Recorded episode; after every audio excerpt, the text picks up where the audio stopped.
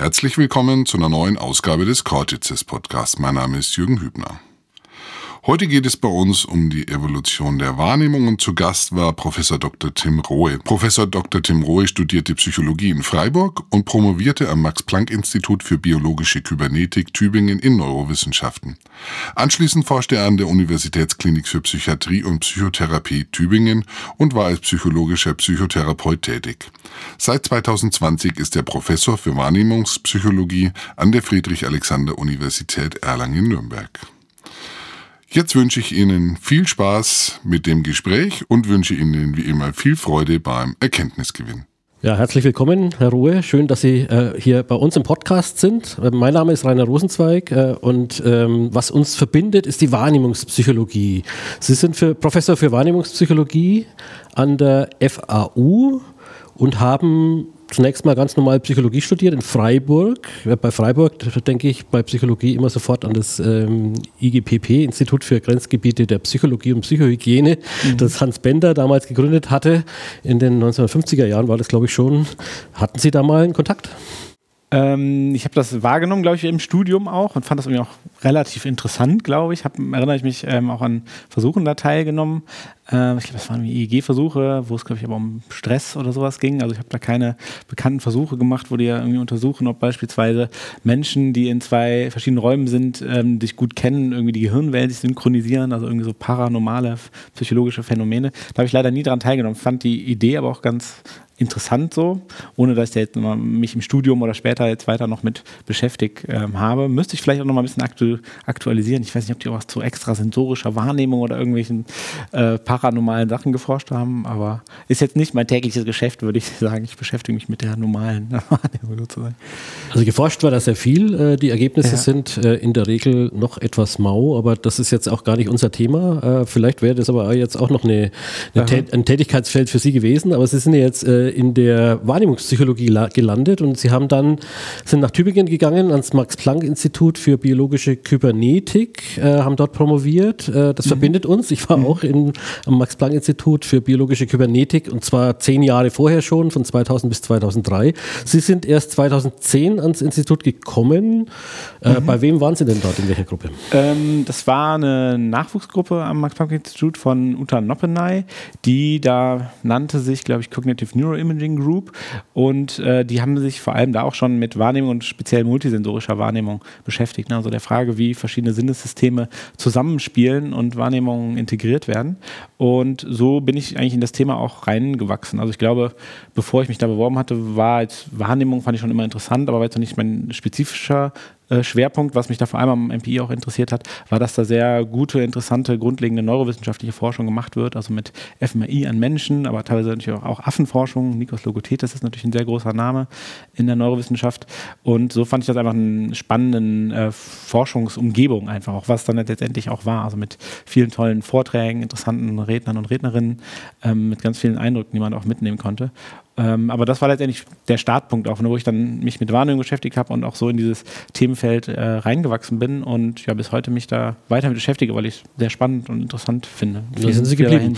Nach der Promotion sind Sie dann an die äh, Uniklinik gegangen, auch, auch in Tübingen. Was haben Sie da gemacht? Mhm.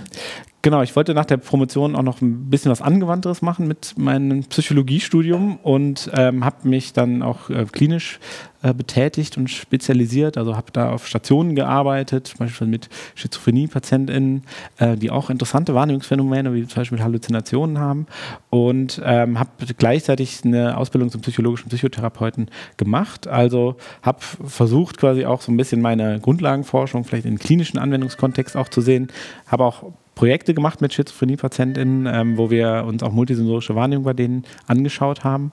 Und ähm, gleichzeitig ja, war das sicherlich auch noch ein wichtiger Aspekt, dass ich neben der, der reinen Forschungskarriere auch noch so einen Plan B auch etwas haben wollte und noch ein zweites Standbein, kann man letztendlich sagen. Ja, Plan B ist es ja dann gar nicht geworden, sondern sie sind tatsächlich in der Wissenschaft geblieben mhm. ähm, und sind dann äh, jetzt vor kurzem, also nämlich im Jahr 2020, an die FAU gewechselt als Professor für Wahrnehmungspsychologie. Äh, das war dann gerade in der Corona-Zeit. Ähm, genau, das war. Wie war denn da der Einstieg? Ja, das war sicherlich ein Einstieg, äh, wie ich ihn mir nicht vorgestellt hätte, als ich irgendwie alles vorbereitet habe. Es war wirklich äh, ja, April 2020. Äh, der Lockdown war zwei Wochen alt. Ich erinnere mich gut an den Umzug, wo wir über Autobahnen gefahren sind, die komplett leer waren. Das war wirklich ein bisschen gespenstisch.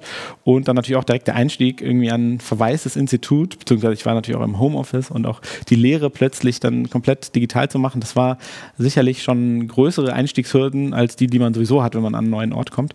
Aber letztendlich ging das auch alles gut. Nach und nach kamen die Studierenden wieder, die KollegInnen kamen wieder und äh, so fühle ich mich da jetzt sehr wohl und äh, ja, es gibt wieder normale soziale Kontakte und vor allem auch die Präsenzlehre ist was, was jetzt also deutlich mehr Spaß wieder macht als äh, reine Digitallehre. Absolut, da geht es Ihnen wie den Studenten, ja. Die äh, sind, glaube ich, auch froh, dass es wieder Präsenzlehre gibt.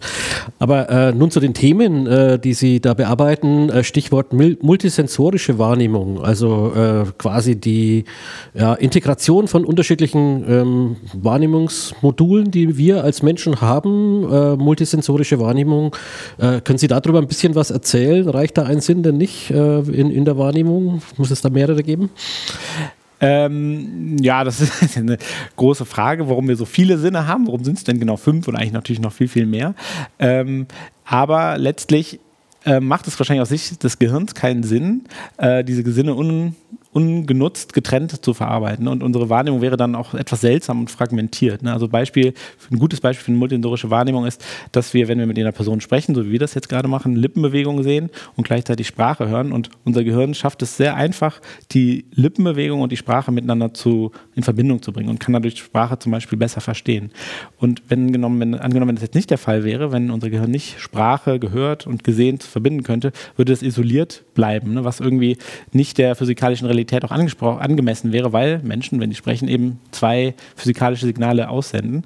Und umgekehrt formuliert, ähm, das Gehirn auch wirklich Vorteile hat, wenn es die Sinnesinformationen kombiniert. Also zum Beispiel eine genauere, reliablere Wahrnehmung auch von, gerade von Sprache auch haben kann, äh, was zum Beispiel dann ja zum Beispiel Sprachverständnis führt oder zu schnelleren Reaktionszeiten und Verhaltensvorteilen sozusagen auch. Also es gab sicherlich einen Evolutions, äh, evolutionären Selektionsdruck auch, diese Fähigkeit zu entwickeln. Ja, und wenn Sie jetzt diese multisensorische Wahrnehmung untersuchen, mit welchen Methoden, welche wenden Sie denn an? Also Sie haben auf Ihrer Homepage stehen, dass Sie mit äh, sowohl mit EEG als auch mit äh, Kernspintomographie arbeiten, mhm. als auch mit äh, Nahinfrarotspektroskopie. Mhm. Ähm, was machen Sie denn da genau und äh, wo, äh, ja, was macht man da als Versuchsperson mhm. bei Ihnen?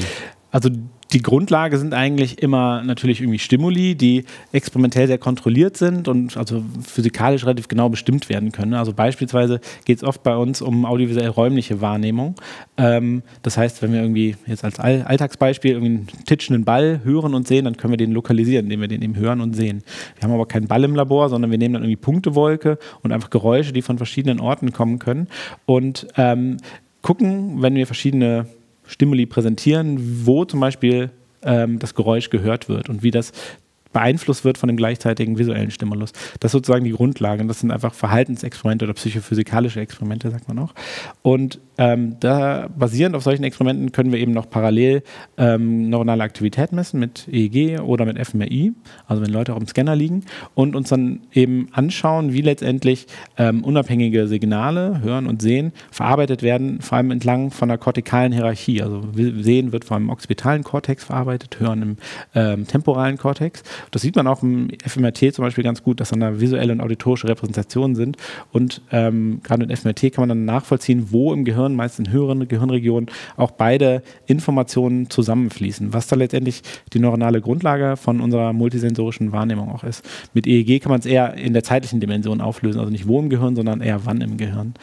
Ähm, genau. Mhm. Und können Sie ähm, ja oder arbeiten Sie auch mit Patienten und Patientinnen, wo das vielleicht irgendwo mal gestört ist, mhm. diese multisensorische Wahrnehmung? Genau, das war in der Zeit vor allem in der ähm, Klinik für Psychiatrie und Psychotherapie in ähm, Tübingen, wo ich mir das mit Schizophrenie-PatientInnen angeschaut habe, wo wir die Hypothese hatten, dass die multisensorische Wahrnehmung verändert ist, dass sie irgendwie stärker oder schwächer integrieren. Aber tatsächlich haben wir das mit Patienten gemacht, wo wir eigentlich gefunden haben, dass die zumindest bei ganz bei diesen ganz basalen Stimuli, wo wir eigentlich kaum Unterschiede finden äh, zwischen gesunden ähm, ProbandInnen und ähm, PatientInnen, ähm, was uns auch eher über, überrascht hat. Aber das ist ein aktives Forschungsfeld, also man kann das auch noch bei anderen psychischen Erkrankungen anschauen, wie zum Beispiel ähm, bei Autismus ähm, und ähnlichen. Das ist, ist weiter, wird weiter aktiv beforscht. Das wird aber nicht von Ihnen jetzt beforscht. beforscht. Gerade Autismus ist natürlich auch noch ein, äh, ein Thema gewesen, mhm. aber das ist nicht bei Ihnen. Aktuell Gruppe. nicht. Also das ist jetzt gerade ja. nicht mein Schwerpunkt an, ja. in Erlangen. Äh, aber längerfristig würde ich das äh, durchaus gern auch machen und auch bei weiteren psychischen, psychischen Erkrankungen mir anschauen, aber irgendwie Angststörungen oder Depressionen beispielsweise. Ähm, denke ich jetzt gerade so Projekte an, ist jetzt aktuell aber noch nicht in der, in der Umsetzung. Also okay, da haben Sie, noch, haben Sie noch einiges vor, ja. Genau, jetzt genau. Äh, muss, muss man ja wissen, bei der Wahrnehmung ist es ja so, dass es äh, nicht etwa so ist, dass äh, wir die Welt außen haben und äh, die Sinnesorgane auf uns eintreffen und wir die einfach nur passiv wahrnehmen, sondern Wahrnehmung mhm. ist ja ein aktiver Prozess. Mhm. Ja, da gibt es ganz viele äh, Parameter, die da eine Rolle spielen, die Erfahrung, die wir schon haben, das, Vor das konkrete Vorwissen mhm. oder vielleicht auch die Erwartung, die wir haben, spielt eine Rolle, der Kontext spielt immer eine Rolle, die Aufmerksamkeit spielt eine Rolle. Mhm.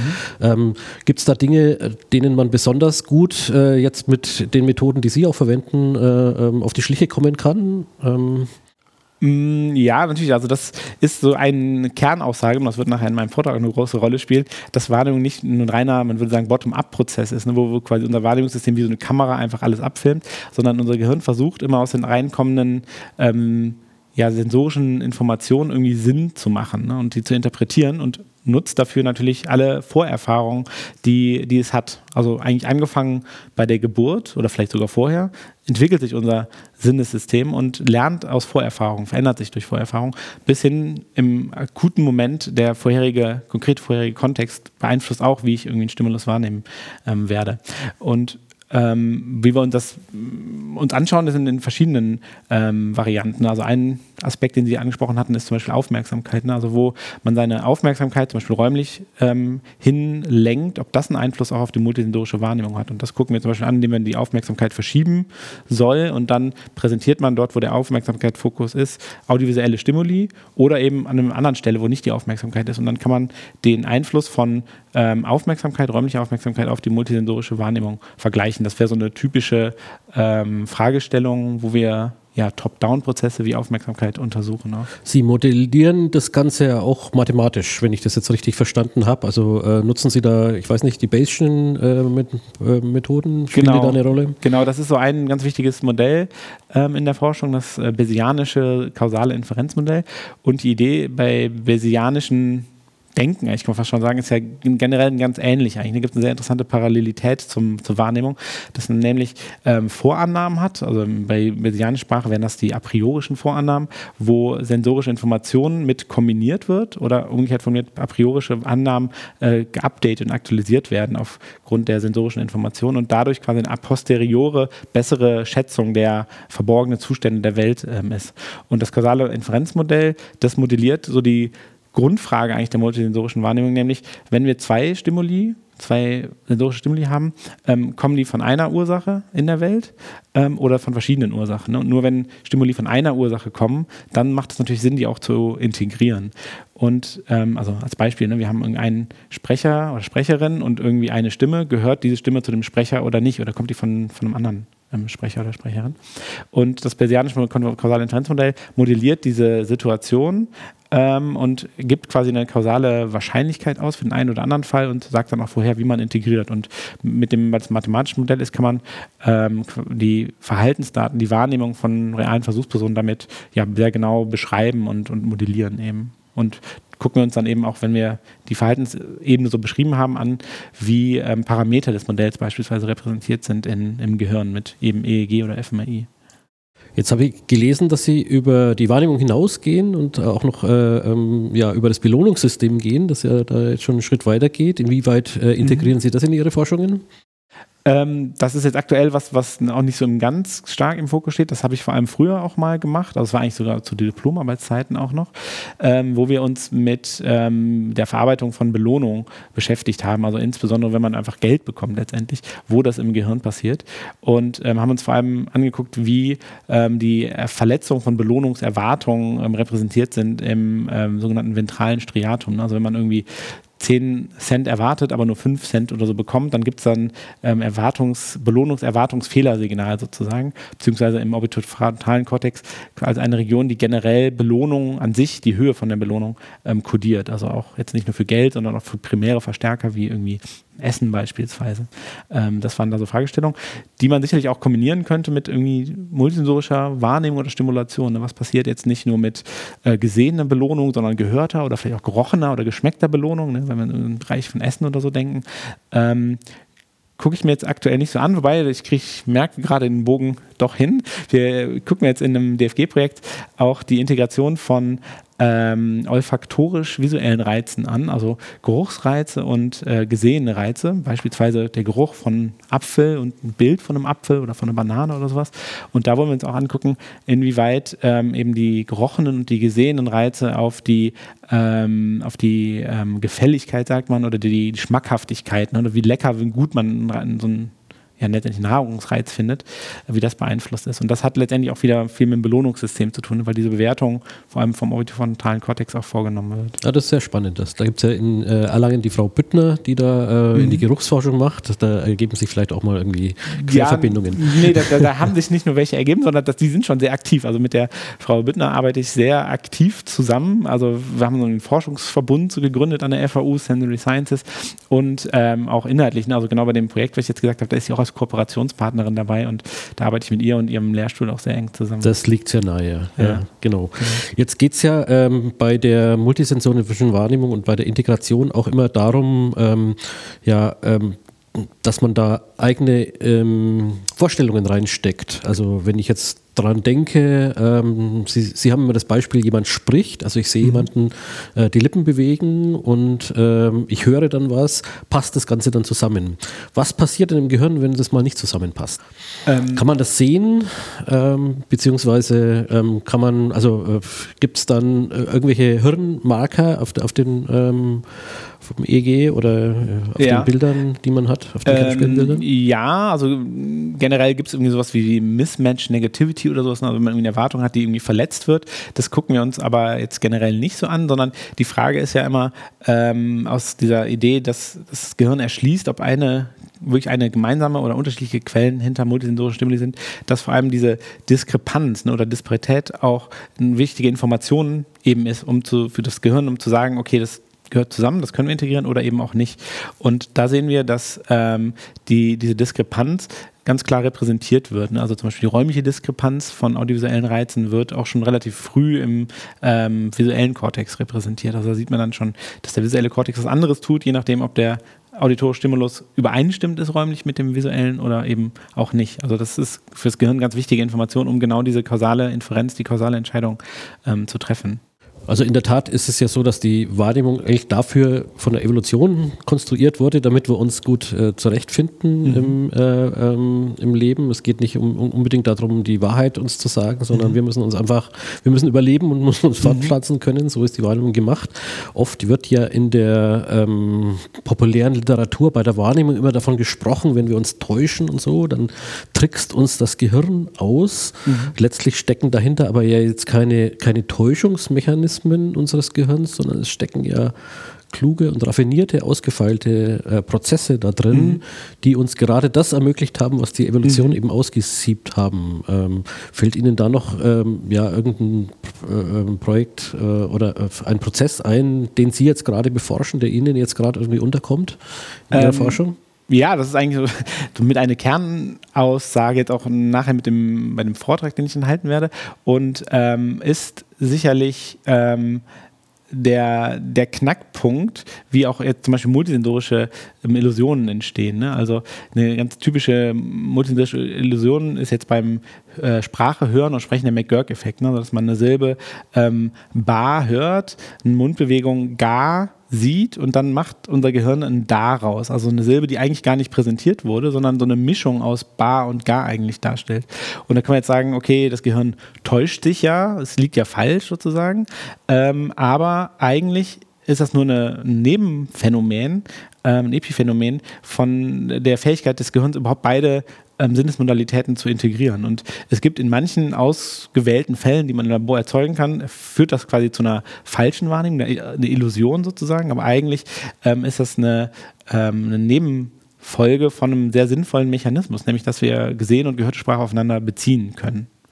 Ähm, also so gesehen arbeiten wir genau damit ganz viel. Ne? Oder ein anderes Beispiel, was, was jetzt mehr in der Forschung eigentlich noch mehr machen, ist eben audiovisuell räumliche Wahrnehmung, wo es den Bauchredner Illusionen gibt. Also dass wir, wenn wir den Bauchredner zuhören, wir denken, die Puppe, äh, deren Mund bewegt wird, würde sprechen und wir fehllokalisieren eigentlich die Stimme, die ja vom Bauchredner selbst kommt, hin zur Puppe eigentlich. Ne? Das ist sozusagen auch keine ähm, realitätsgerechte ähm, Wahrnehmung, sondern eine Illusion, die aber eigentlich auch Sinn macht, weil normalerweise eben das Sinn macht, äh, gesehene und gehörte Reize miteinander zu verbinden.